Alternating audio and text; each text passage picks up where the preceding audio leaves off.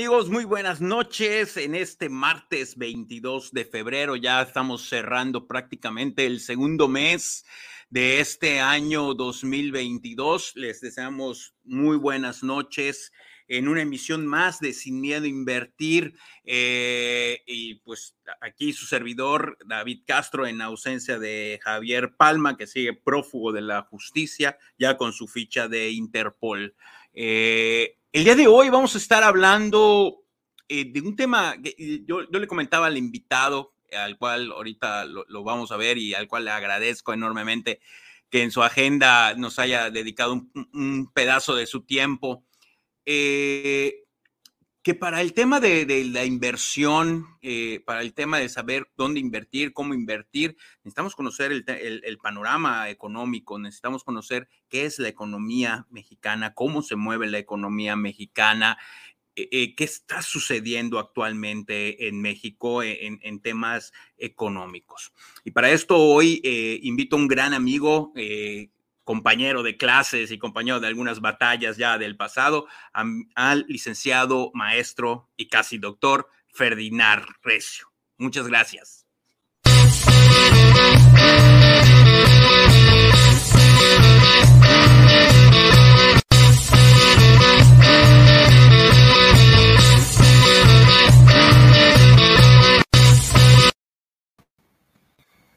Muy buenas noches, mi estimado Ferdinand, ¿cómo estás? Muy buenas noches, David, un gusto, un honor estar aquí contigo. No, hombre, al contrario. El honrado soy yo de que en tu apretada agenda de invitados me hayas incluido. No, no, no, no, al contrario, desde hace rato que te tengo en la mira, pero no, no había encontrado el, tema con qué engancharte y, tirarte el anzuelo y picaras, y ya lo, y por fin lo logré.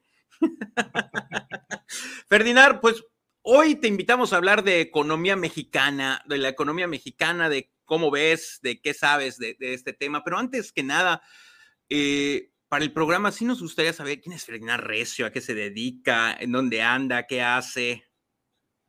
Ah, caray. Eso de las autopresentaciones siempre es complicado, pero bueno, yo, yo tengo el defecto como tú de ser abogado de profesión. Eh, afortunadamente de no dedicarme al tema de las leyes, lo digo por lo eh, desgastada que está la imagen de quienes estudiamos esta linda carrera. Eh, afortunadamente tengo la oportunidad de colaborar en dos despachos que fundé relacionados con el tema de cabildeo principalmente y de la consultoría política, la consultoría corporativa y eh, hacer este tema de relaciones entre particulares y con gobierno. Y ahora tengo el honor en mi vida de poder dirigir un movimiento, el movimiento Viva México, un movimiento que busca agrupar los esfuerzos de la sociedad civil en 24 áreas de trabajo. Tristemente en México la sociedad civil es activa, más no necesariamente organizada. No esperamos ser como Santa Claus y solucionar el problema, pero sí al menos dar cierto cauce o orden a las cosas. Y tenemos una batalla enorme este año que hemos decidido iniciar en contra de la explotación sexual infantil, en el cual tristemente en México somos el país número uno del mundo en proveer niños para que sean violados y comercializados sexualmente. Entonces, eso es a lo que me dedico y un gusto estar aquí contigo, David. Muchas gracias, Ferdinand. De verdad, eh, eh, nuevamente te agradezco mucho eh, el, tiempo que nos estás dedicando. Y ya entrando un poquito en materia, Ferdinand, yo lo comentaba muy al inicio y lo comentábamos antes de, entrar al, en vivo, la relación de la inversión, porque al fin y al cabo el, tema, el, lo que, lo que aquí se, escucha en, en, en Invertir es todo el, eh, temas empresariales, financieros, de inversión, pero esto tiene que ver definitivamente con, la economía, ¿no? Y sobre todo, pues nosotros que vivimos aquí en México, con la economía mexicana. ¿Cuál es la primera pregunta y te la lanzo así directamente? ¿Cuál es el sentido de saber eh, sobre la economía mexicana, Fernando? O sea, es importante saber eh, sobre, sobre lo que está pasando económicamente en el país. ¿Cómo lo ves? Yo, creo que evidentemente sí. Digo, no, no, no espero que la población en, su, en general domine temas macroeconómicos, pero sí las bases de lo que implica tener dinero en la cartera, ¿no? Porque para que exista dinero en la cartera, pues hay elementos simples, ¿no? Tiene que haber empleo, tiene que haber producción, tiene que haber servicios, tiene que haber moneda, eh, tiene que haber insumos, es decir, hay ciertos criterios que uno tendría que aprender, no importando a qué se dedique, y lo digo con, profundo respeto a cualquier profesión, a cualquier eh, trabajo, que todos son muy dignos, el que me mencionen. La realidad es que la economía es base para poder sobrevivir, ¿no? Para salir adelante. Y más en un país tan volátil como el nuestro, que cíclicamente cae en problemas económicos, ¿no? Entonces, eh, es fundamental tener principios básicos que te permitan aguantar estas crisis que son cada vez más recurrentes en nuestro país, ¿no? definitivamente, y creo que eh, efectivamente, creo que ahora, sobre todo después de la pandemia, eh, digo, hemos vivido crisis y demás, pero a partir de la pandemia que ha sido un, parteaguas de modo de, que operamos, del modo de que a veces trabajamos o, que inclusive eh, profesionalmente nos estamos o económicamente nos estamos moviendo, eh, es más importante ahorita es entender esto. ¿Y cómo vamos, Ferdinand? ¿Cómo, va, cómo vamos o qué, qué, qué, nos, qué nos dices tú? ¿Qué debemos de voltear a ver? ¿Cómo va el panorama económico en México?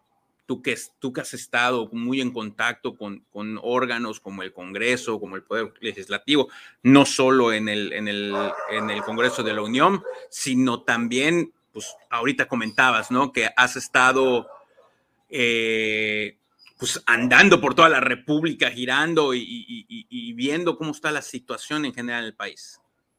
Yo, yo, yo lo que encuentro en el país hoy son condiciones complejas eh, complejas para la inversión, evidentemente, porque eh, no es fácil invertir en lugares donde la inseguridad controla tu estado, ¿no? Pienso en gente, por ejemplo, hoy en Colima, en, en Sonora, en Michoacán, en zonas de Guerrero. Vamos, ¿qué negocio puede sobrevivir a un toque de queda que en la práctica se da en una ciudad como Colima desde hace 16 días? Eh, y esto no es achacable solamente al gobierno, ¿eh? esto es un tema de la sociedad como tal. Eh, yo creo que los problemas sociales los atiende la sociedad, no los gobiernos. Esa es parte de nuestro movimiento. Y en este sentido, creo que las condiciones económicas son complejas. Debo decir que la pandemia creo que nos dio una ayuda enorme a mucha gente. Y eso sé que puede sonar contraproducente porque todo el mundo dirá, este está loco, si muchísima gente perdió empleo, si nos quedamos sin trabajo, si mucha gente vio reducido su ingreso, si la inflación está hoy peor que nunca, ¿cómo se podría ver algo positivo en la pandemia? Creo que la pandemia nos volvió tecnológicos y creo que el mundo se ha vuelto tecnológico. Y en ese sentido creo que la pandemia obligó a muchísimos millones de mexicanos a volvernos, en este sentido, mucho más aptos para la tecnología. Pienso, por ejemplo, aquí en la Ciudad de México, y me toca verlo en casi cualquier lugar del país, eh, en estos recorridos que hacemos a cada rato, yo jamás soñé con ver que las fonditas, que las comidas corridas eh, tuvieran QRs en los menús o que hoy todo mundo tuviera la terminal, ¿no? Hoy es irónico, pero aquí en el viaducto de la Ciudad de México te puedes encontrar el que vende cacahuates en medio del tráfico con una terminal móvil para cobrarte con tarjeta. Vamos, eh, e, eso era impensable hace tres o cuatro años, ya no digo hace eso hace 15, ¿no? Es decir, claramente hay hoy una oportunidad basada en cómo crecimos tecnológicamente exponencialmente durante el tiempo de la pandemia, porque nos adaptamos a un nuevo mecanismo. Hoy estamos más familiarizados con las tecnologías, con CRMs, que nos permiten estar en contacto con nuestros clientes, que nos permiten eh, abocarnos a conocer más sobre lo que está pasando. Hoy incluso eh, vamos, quienes han tenido la oportunidad a través de algún medio streaming de ver estas películas relacionadas con la Big Data, ¿no? Que si Facebook te manipula, la verdad es que hoy lo puede hacer cualquiera. Hoy la Big Data está ahí y es disponible. Y prácticamente cualquier empresa en este país, cualquier micronegocio está tomando tus datos y está generando hábitos de consumo, está revisando por dónde te mueves, está revisando todo. Vamos, hoy la lectura que hacen nuestros dispositivos móviles, los celulares, sobre nuestros hábitos de consumo es espectacular. No más tardas en decir, me gustaría viajar a Baja California, que el celular en la primera red social que abras te empieza a, mandar mensajes sobre ofertas en Baja California. Eh, este, esta nueva convivencia de estas nuevas áreas de la tecnología me parece que abren un gran campo de oportunidad para los mexicanos. porque si algo creo que nos caracteriza a los mexicanos es saber aprovechar las oportunidades. Por eso hemos sobrevivido a tantas desgracias y a tantos procesos políticos diferentes, ¿no?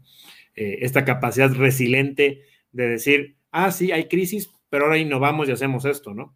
Eh, hasta las conchas las volvemos manteconchas.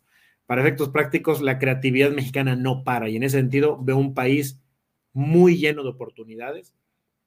Creo que hay proyectos de gobierno que incluso, por más que se le pudiera criticar al gobierno, otros, proyectos, hay unos muy interesantes. El tren transísmico para mí debería de ser un proyecto que revolucione el sur del país. La oportunidad de competir con el canal de Panamá debería detonar toda la zona del Istmo eh, y debería detonar incluso a la península de Yucatán por todo lo que pueda fluir a través de este mecanismo ¿no? de, traslado, entonces de traslado de mercancías. Creo que hay muchas oportunidades, no obstante, sí, claramente veo muchos retos, la inseguridad, un clima político muy polarizado, donde pareciera que si no estás conmigo, estás contra mí y lo mío es, lo mío es de santos y lo del otro es del infierno y viceversa, ¿no?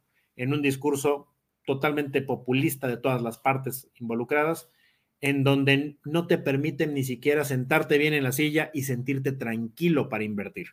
Creo que ese es tal vez el mayor reto y la inestabilidad para invertir. Eh, traducida en estos hechos concretos, ¿no? que vives en un clima de incertidumbre por la inseguridad, por las decisiones de gobierno, incluso por las decisiones de quienes regulan la economía. A mí hoy, yo conozco cualquier cantidad de empresarios de Estados Unidos que te dicen, oye, es que como quedó su Banco de México, su Banco Central, hay que esperarnos, hay que aguantar a ver cómo toma decisiones para ver si le metemos y le inyectamos capital ahí a México, ¿no? No sé si esto responde un poco tu pregunta.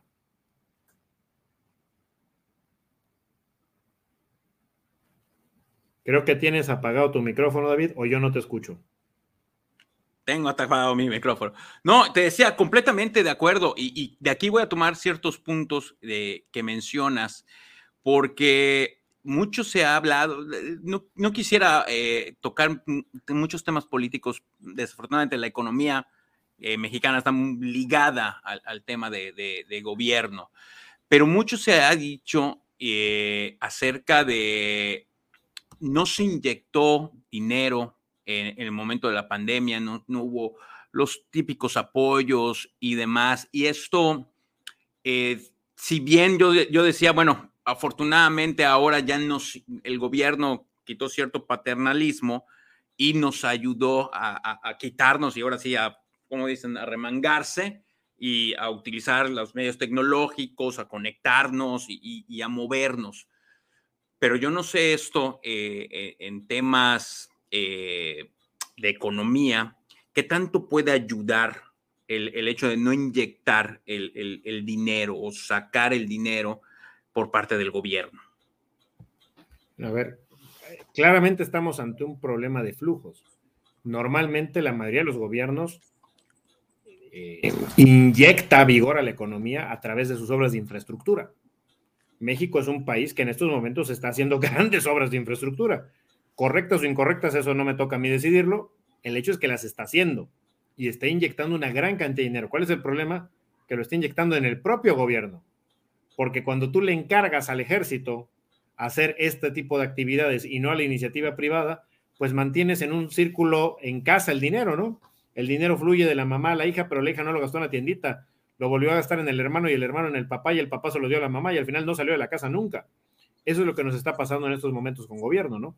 Es decir, hay una inyección que deberíamos de ver muy redituable por los volúmenes presupuestales que se están invirtiendo en infraestructura, pero que no se están permeando hacia la gente. En su momento habrá la oportunidad de la gente de aprovechar estas oportunidades, el sector turismo con el tren Maya, el tema energético con la refinería, la parte de exportación e importación con el tren transísmico, las de movilidad aquí con los trenes suburbanos de a Querétaro y a Toluca o, o el tren en Guadalajara, pero la realidad de las cosas es de que hoy en estos momentos la economía mexicana depende del sector privado prácticamente, porque el sector gubernamental no está inyectando. Esto también tiene que servirnos de aprendizaje. Me parece que es el momento de que como mexicanos construyamos un sistema que no dependa tanto del gobierno, ¿no? Es decir, creo que es cuando eh, esta parte creativa que decía yo hace un rato, ¿no? Todo el mundo cuenta la broma, ¿no? De que si se fuera la, si el Super Bowl fuera en, México y se fuera la luz, a los dos minutos estaría reactivado el Super Bowl porque alguien pondría un diablito, ¿no? En Estados Unidos harían todo un proceso mecánico y de revisión y tal vez se suspende el partido dos horas. Aquí no, aquí somos capaces de reaccionar rápido.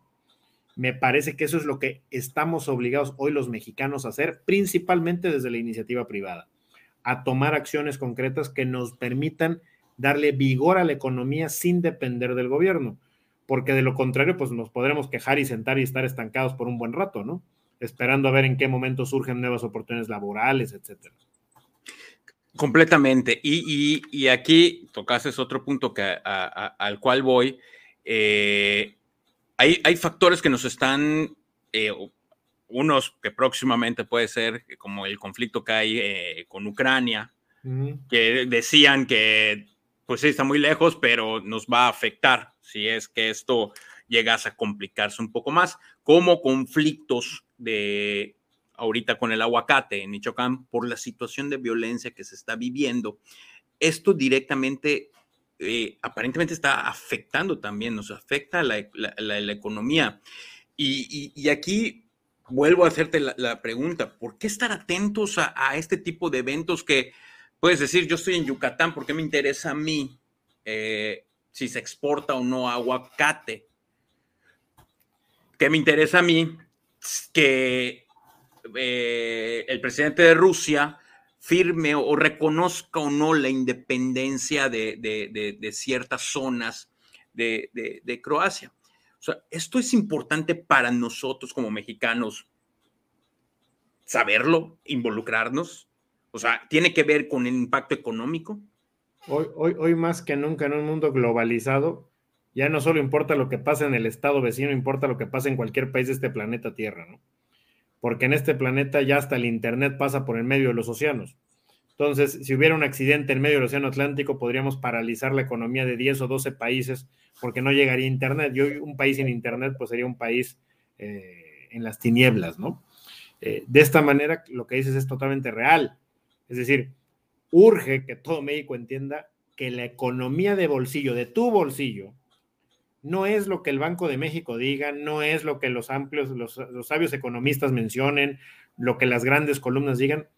Hoy la economía de tu bolsillo está ligada a la realidad de lo que pasa en cualquier parte de México, porque las cadenas de suministro y de proveeduría hoy están ligadas por todo el país.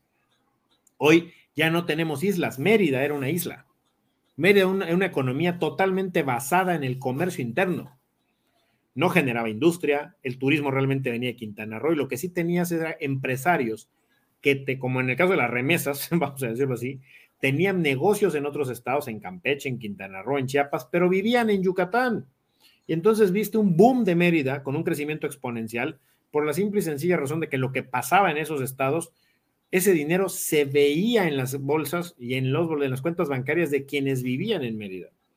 Eh, así tuviste un desarrollo inmobiliario enorme, ¿no? En, un momento y lo sigues teniendo ahora por el tema de la seguridad, porque ahora no son yucatecos los que quieren comprar casas, son gente de fuera que quieren ir a vivir a Yucatán, ¿no?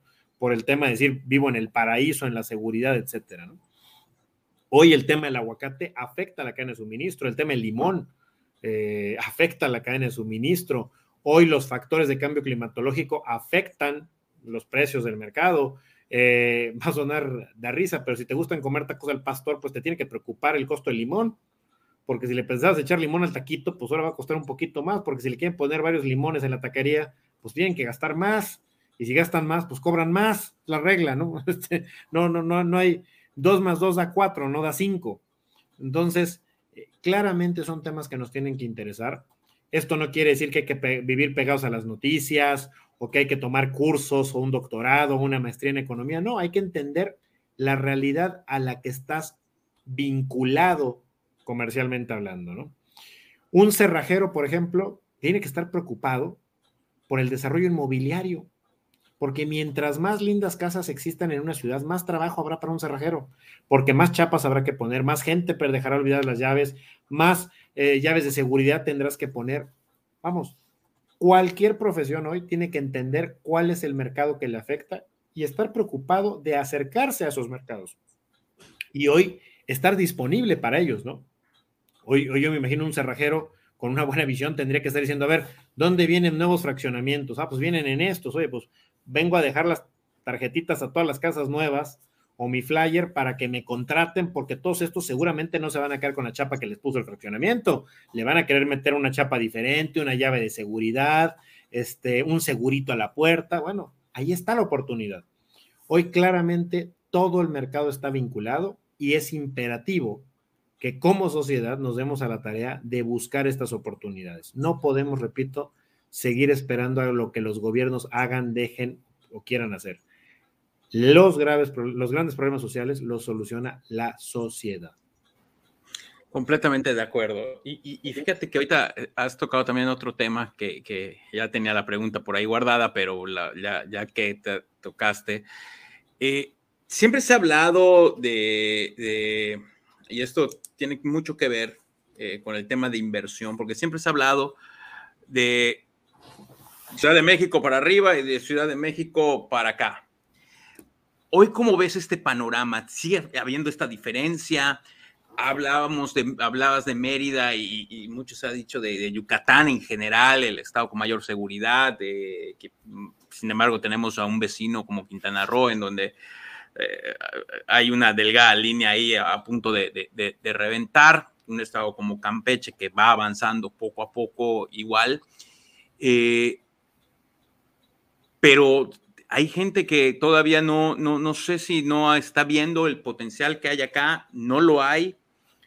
Si todavía hay oportunidad de inversión en el saturado norte o en el tan inseguro norte, que desafortunadamente hay mucha inseguridad, como, como mencionabas.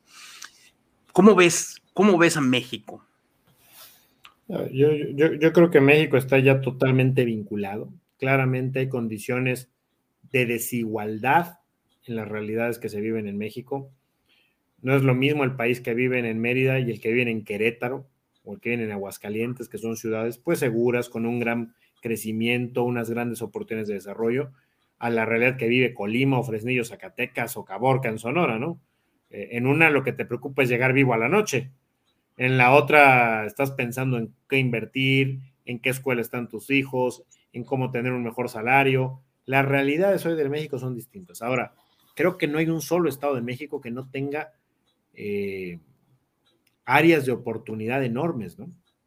Hoy tienes, por ejemplo, eh, un país que era conocido por el tequila de Jalisco, hoy nadie pone en duda que el mezcal es una bebida que ha permeado en todo el mundo, ¿no? Entonces tienes un, cualquier cantidad de municipios de Oaxaca con una oportunidad, una, oportunidad enorme de desarrollo gracias al mezcal o gracias al turismo rural o gracias a cierta, a cierta vegetación que solo se da en esos lugares, ¿no?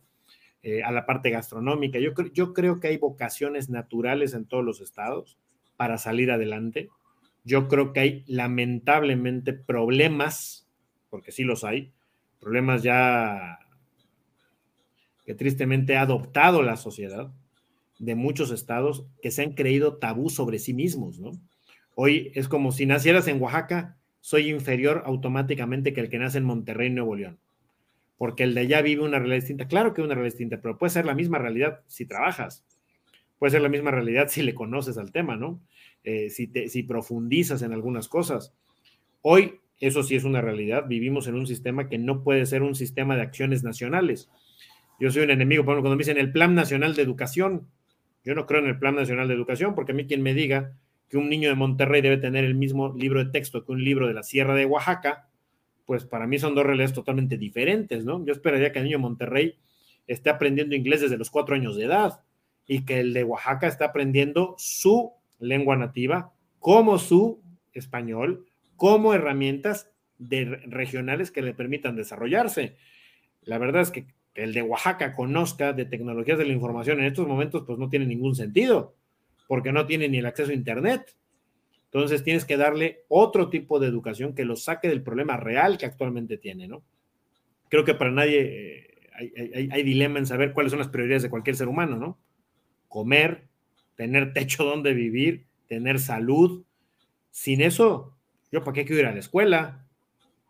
voy a ir a una escuela muriéndome de hambre, no tiene ningún sentido. O si no tengo dónde pasar la noche, no tiene ningún sentido. O si me estoy muriendo, no tiene ningún sentido. Entonces, creo que hay problemas que hay que atender antes que otros. Sí, claramente vivimos realidades distintas, atendiendo a tu pregunta, David, pero me parece que todas son realidades salvables. Yo no veo ningún estado mexicano que dijeras, ay Dios mío, este está hundido o no puede avanzar o no puede hacer algo, de ninguna manera. Creo que hoy todo México tiene oportunidades de desarrollo y de crecimiento tangibles y que están en la gente, insisto, no en las autoridades, el poder tomarlas o llevarlas a cabo, ¿no? Definitivamente. Y Ferdinand, tú has estado recorriendo y has estado también viajando eh, al extranjero. ¿Cómo ves eh, eh, ahorita que, mencionas y estás exhortando, y me, da mucho gusto que, hagas hincapié en el que nos olvidemos del, paternalismo gubernamental y, lo dejemos ahí a un lado y, nos pongamos nosotros a chambear. ¿Cómo ves las oportunidades de, de, nosotros de aquí para afuera? O sea, ¿cómo, ¿cómo se percibe? ¿Existen? ¿No existen? las hay, no las hay, como profesionistas, como exportadores de productos, como prestadores de servicios. Me queda muy claro que hay, hay regiones en donde hay mucha desigualdad, pero ¿cómo ves el panorama de nosotros hacia afuera? Tú, hablabas al inicio de la importancia de formarse, ¿no? A mí me da mucha pena, y lo digo con profunda pena, darme cuenta que muchísimos empresarios, no chicos, medianos y grandes, ni siquiera se han tomado la molestia de leer el Tratado de Libre Comercio.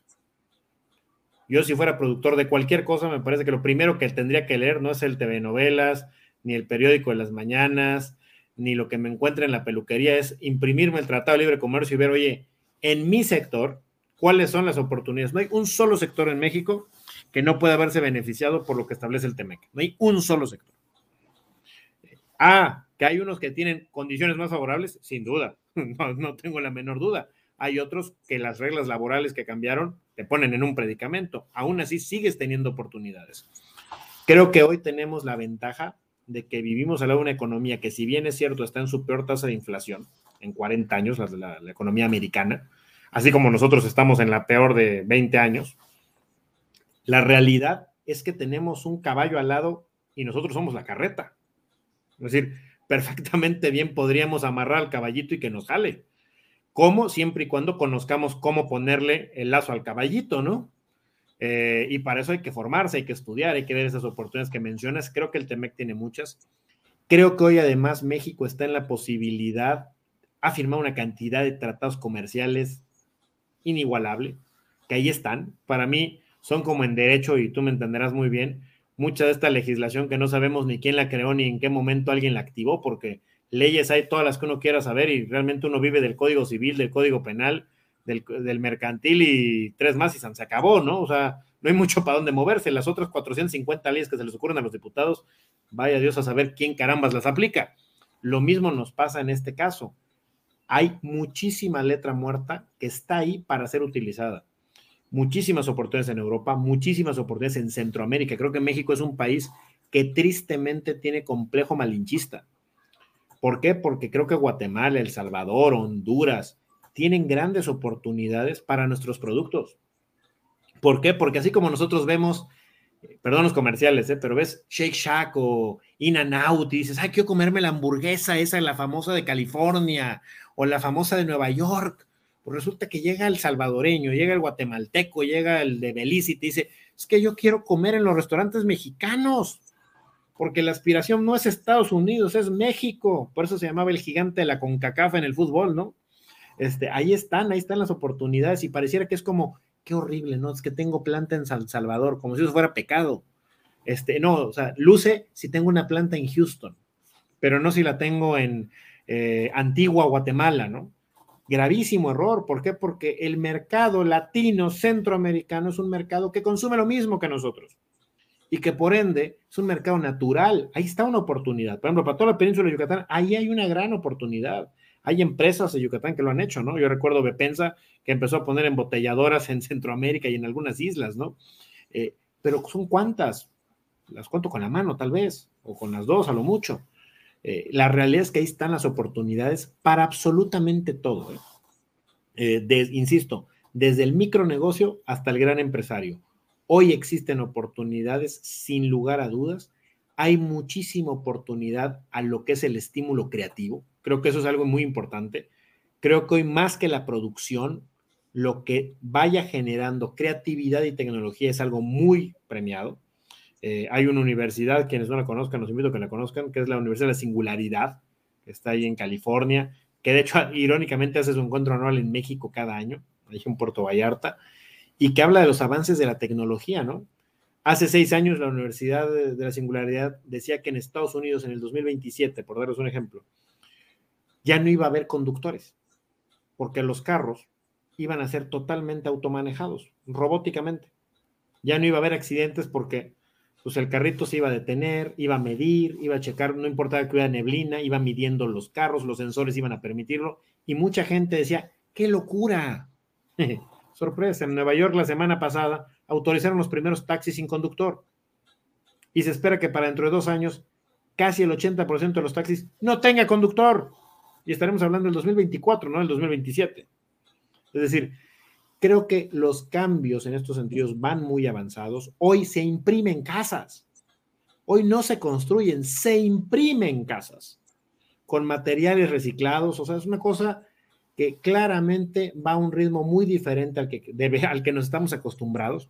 Creo que para quienes somos generación X hacia atrás es un choque emocional importante, pero claramente tenemos que brindar hoy oportunidades de conocer estas herramientas. Algo importante, encima de invertir, yo te invito David a que subas el TEMEC. Es un documento grande, sí, pero que lo suba, que la gente lo pueda consultar, que la gente sepa a dónde recurrir. Y además viene por secciones, ¿eh? no, no, hay que leer todas las páginas. Este, turismo, servicios, eh, industria, checar qué es lo que hay. Oye, no le entiendo, pues preguntemos, manda correo. Yo con gusto ofrezco mi correo al final para que quien tenga dudas nos pregunte y estamos a la orden. Pero al final es cómo ir apoyándonos como sociedad a construir estas oportunidades que sin duda alguna, David, existen.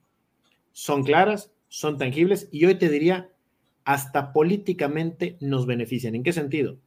Creo que hoy el mundo ha entendido que México es la frontera de Estados Unidos. Y para bien o para mal, eso pone en competencia a Europa, a China y al propio Estados Unidos en entender cómo invertir en este país. Lo que hay que entender son las reglas sobre cómo manejarnos en ese entorno, ¿no? Para poder salir adelante. Muy buen comentario el que, me acabas de hacer. Y, mira, te voy, a, te voy a preguntar porque me, hace, me hace ruido.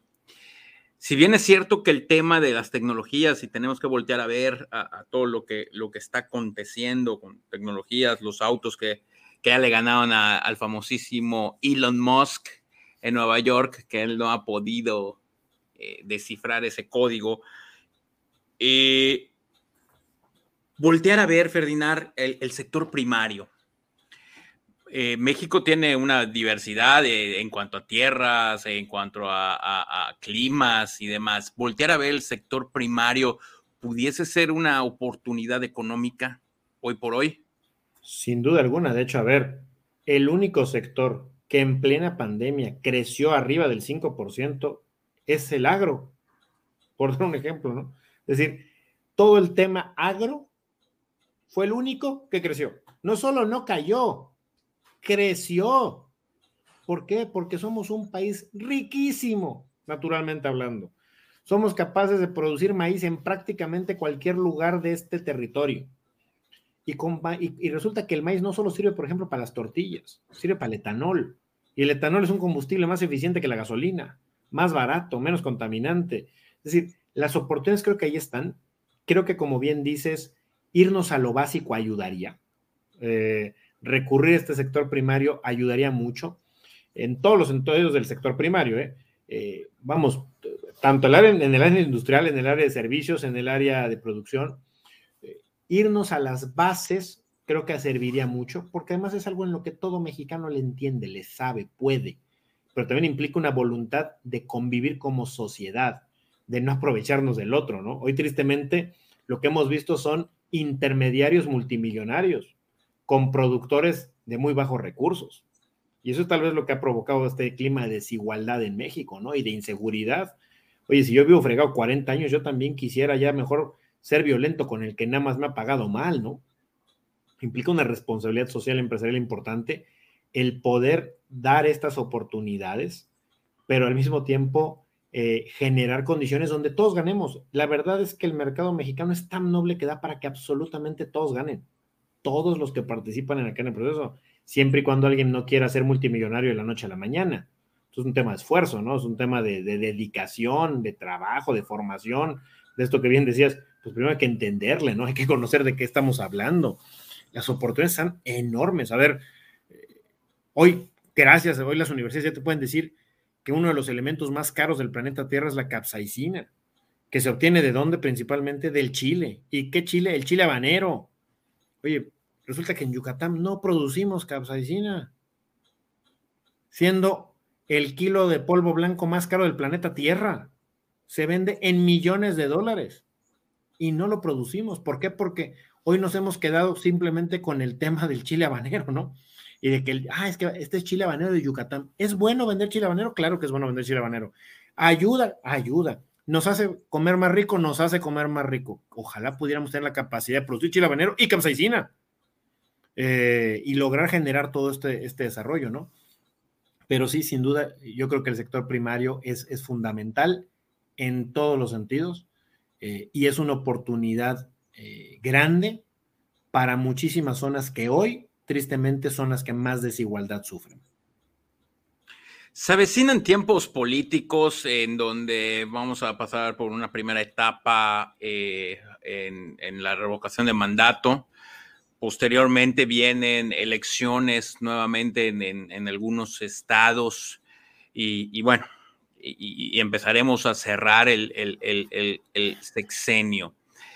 ¿Esto cómo nos irá afectando? Esto nos tenemos que preparar, tenemos que hacer más grande nuestro guardadito, eh, tenemos que, eh, ahora sí como que, como, para que no nos agarre como la pandemia, ¿no? Que no sabíamos ni de dónde eh, en los primeros cinco o seis meses y hasta que le fuimos agarrando la onda a todo esto tecnología, toda la cultura digital y todo esto, pero estos movimientos políticos que, se avecinan, iniciando con, el tema de la revocación de mandato, ¿nos va a afectar? ¿No nos va a afectar?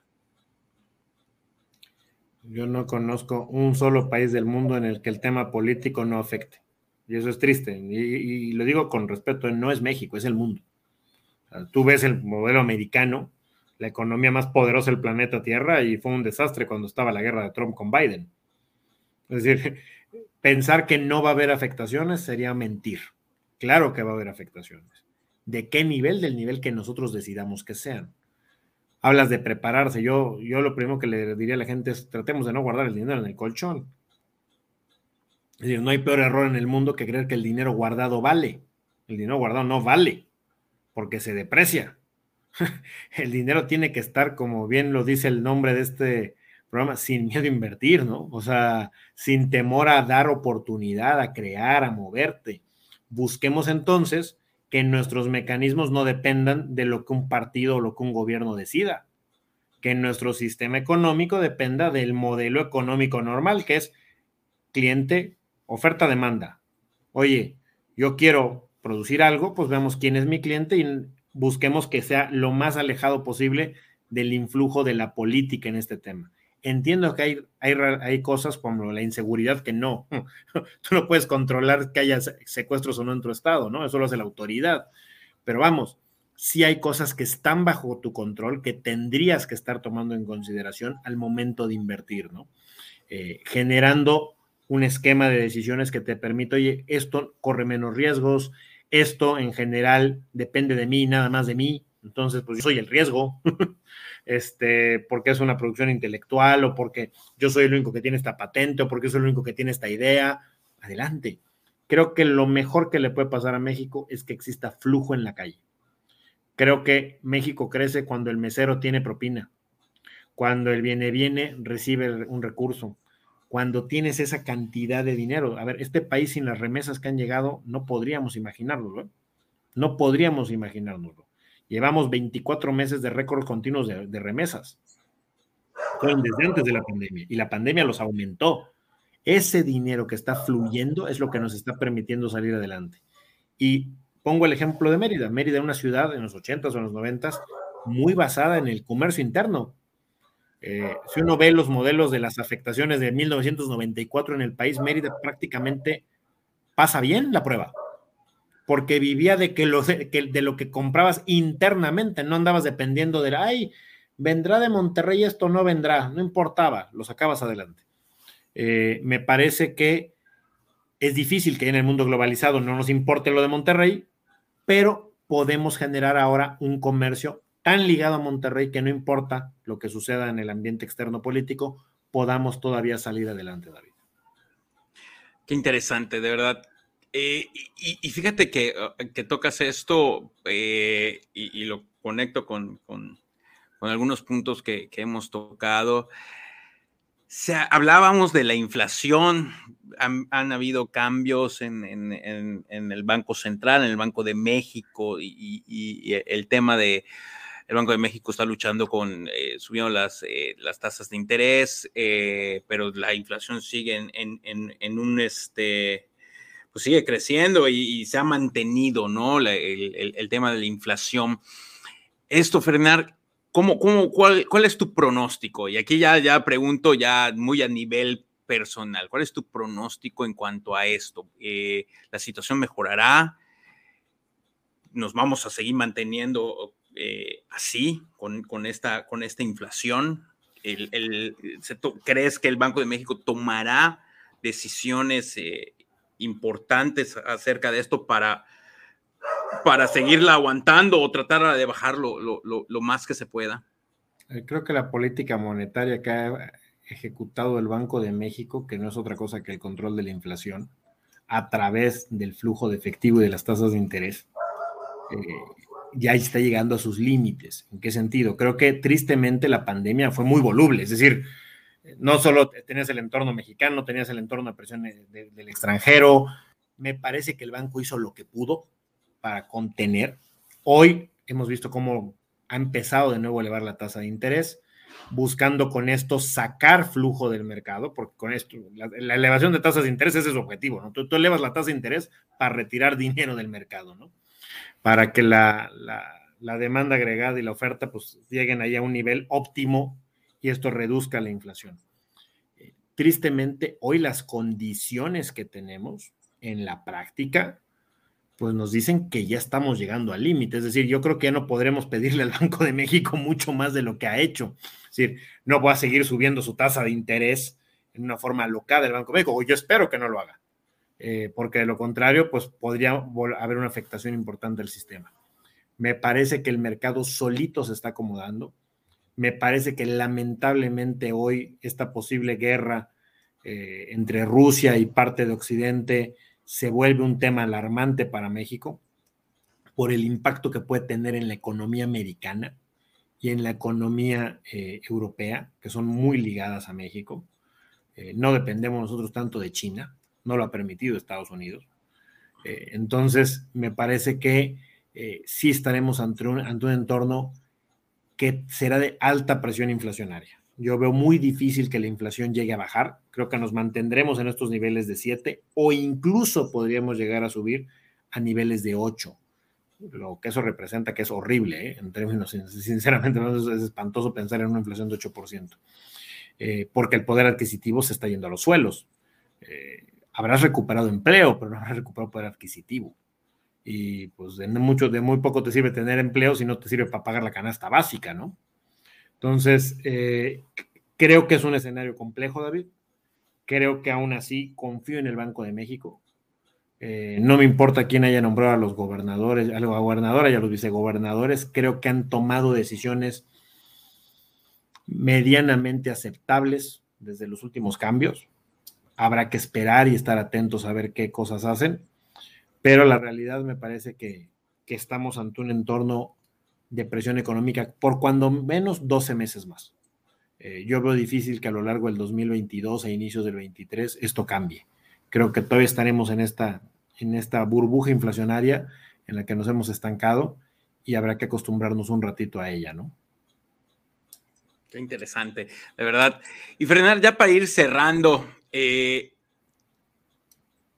¿Qué, si, yo te dijera, el, ah, bueno, no, como te voy a decir, dame cinco consejos que tenemos que hacer ante estas situaciones que hemos ido platicando. ¿Qué, qué, nos aconsejarías?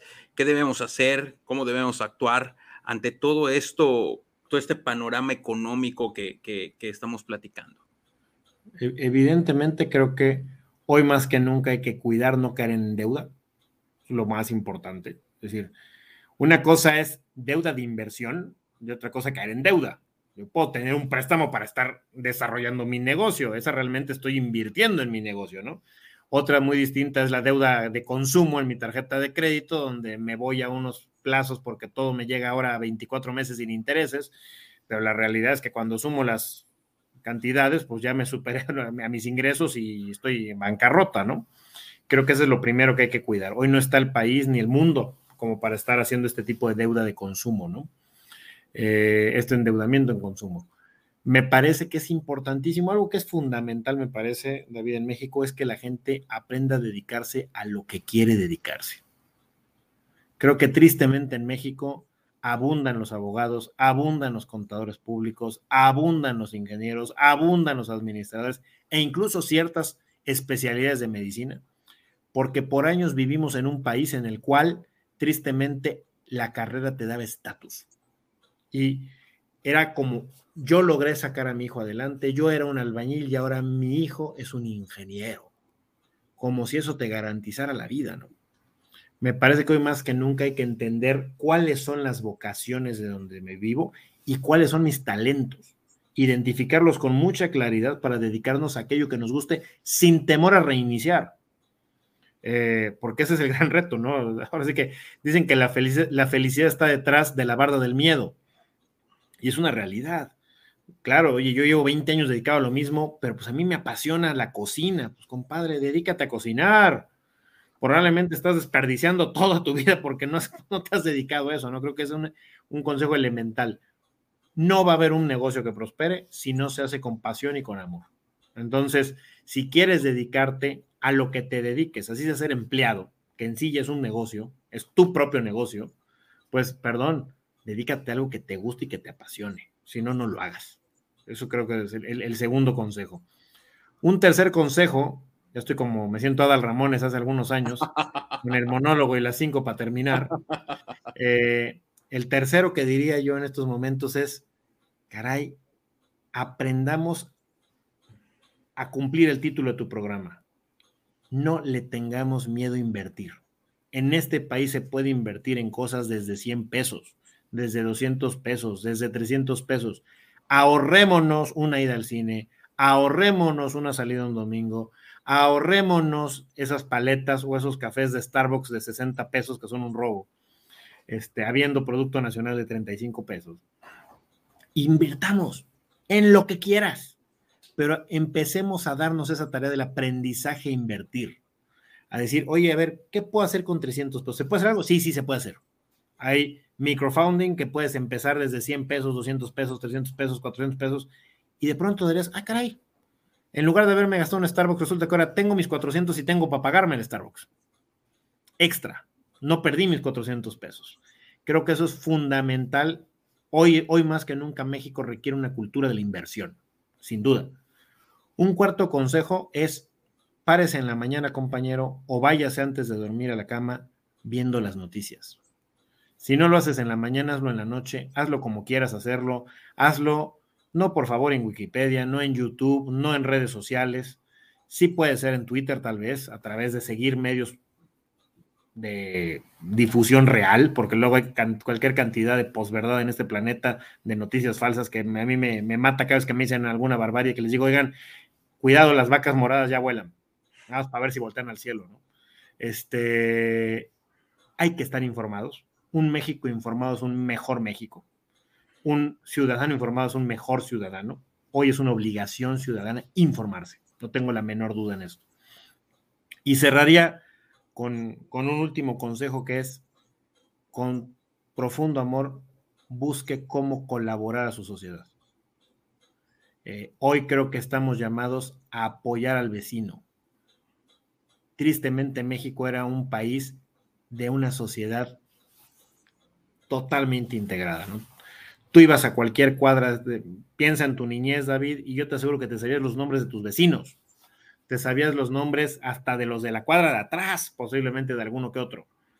Y podrás decir, no, yo, este no era mi amigo, pero hoy más que nunca necesitamos esa unidad para construir comunidad, para construir condiciones de desarrollo, para que nuestra economía mejore. No va a mejorar si no somos comunidad. A mí mucha gente me pregunta cómo estoy tan menso para haberme salido de Mérida y vivir en México, en la Ciudad de México.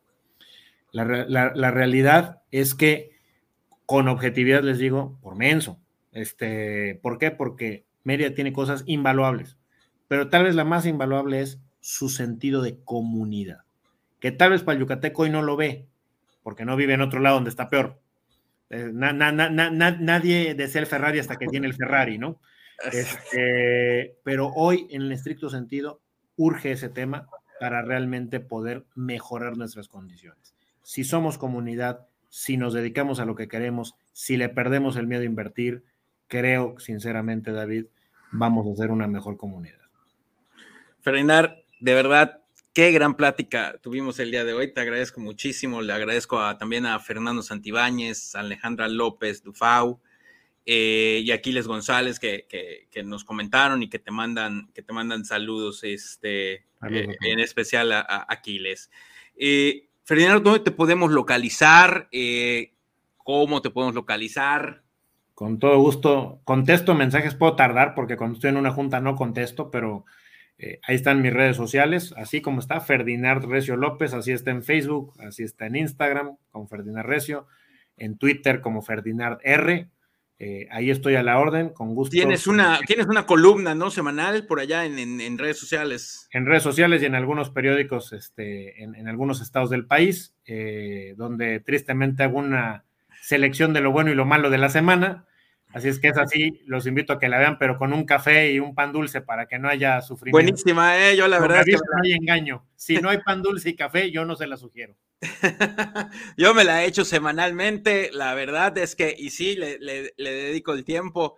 Como dices, ¿no? Lo, valioso de, estar informado, lo valioso de, escuchar puntos de vista, eh, hacerte de un criterio para que tú también puedas tomar ciertas decisiones y analizar sobre todo estas situaciones. Frenar, de verdad, enormemente agradecido por, que hayas estado aquí nuevamente. Y bueno, amigos de Miedo a Invertir, esto ha sido todo por hoy en esta edición de martes 22 de febrero. La próxima semana ya estaremos nuevamente hablando muy posiblemente ya de finanzas personales y espero que se encuentren bien, síganse cuidando, recuerden que la pandemia todavía no termina, todavía estamos en una época donde los contagios se están dando y por favor usen sus tapabocas, lávense las manos, tomen todas las medidas eh, debidas.